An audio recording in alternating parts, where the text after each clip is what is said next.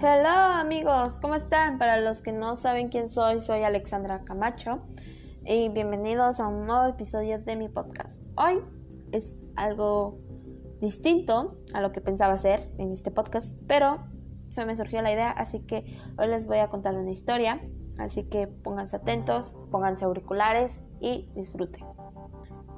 Hace unos años en un campamento hubo un grupo de jóvenes que durante una excursión se perdió tras varias horas perdidos, encontraron a un hombre solitario.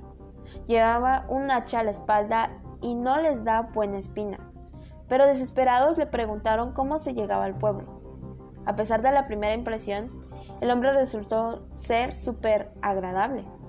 Les dijo que se llamaba Yoduloso y les acompañó hasta el pueblo, donde se despidió. Antes se hizo una foto junto a los jóvenes. El grupo de jóvenes contó en el contó en el pueblo que el hombre que los había llevado hasta allí se llamaba Yoduloso, pero los vecinos de la localidad dijeron que aunque aquello era imposible, el único Yoduloso que había habido en el pueblo falleció hace como más de 100 años y murió de una forma horrible. Un grupo de niños jugaba a una pelota y se les escapó, y Yoduloso fue por ella. Llevaba un hacha en la mano y lo tuvo la mala suerte de tropezar y cortarse su propia pierna. Murió desangrado. Los jóvenes escucharon incrédulos y pensaron que, incluso a pesar de las coincidencias del nombre y de que aquel señor también llevaba un hacha, era imposible que se trataba de la misma persona. Sin embargo, cuando revelaron aquella foto que se había hecho al llegar al pueblo, se percataron de algo que los hizo cambiar de parecer. El lodoso había desaparecido de la fotografía. Oh my god. Ahí les va otro. Hace muchísimos años venía en los campamentos un joven llamado Monitou. Debido a su mal comportamiento, fue expulsado del campamento y decidió vengarse.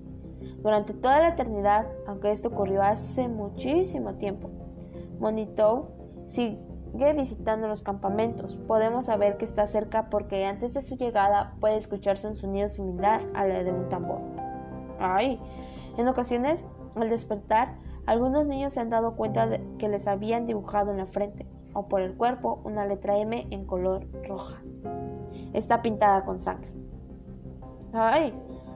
Según explican, esta historia va seguida de una noche de sustos para los niños del campamento.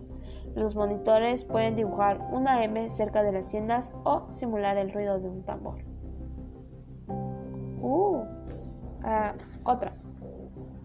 Esta es la historia de un joven, llamémosle Sara. De pequeña Sara tenía miedo a la oscuridad hasta que adoptó a un perro que le hacía compañía. Durante años, Sara dormía tranquila porque sabía que bajo la cama estaba su perro, y si tenía miedo solo tenía que extender la mano. ¡Ay! Entonces el perro empezaba a lamerla hasta que se quedaba dormida. Así pasaron años y Sara se hizo adulta. Una noche en la radio escuchó que acerca de estaba en busca y captura un asesino muy peligroso. Sara, acompañada de su perro, no tenía miedo. Se metía a la cama, extendió la mano hacia el borde y el perro todas las noches empezó a lamerla.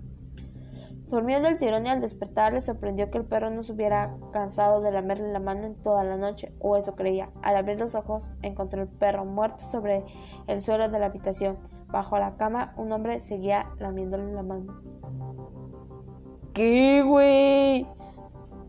Oh, oh, eso sí estuvo fuerte. Creo que eso es todo. Ya me dio miedo. Así que nos vemos en el siguiente episodio de mi podcast. Bye.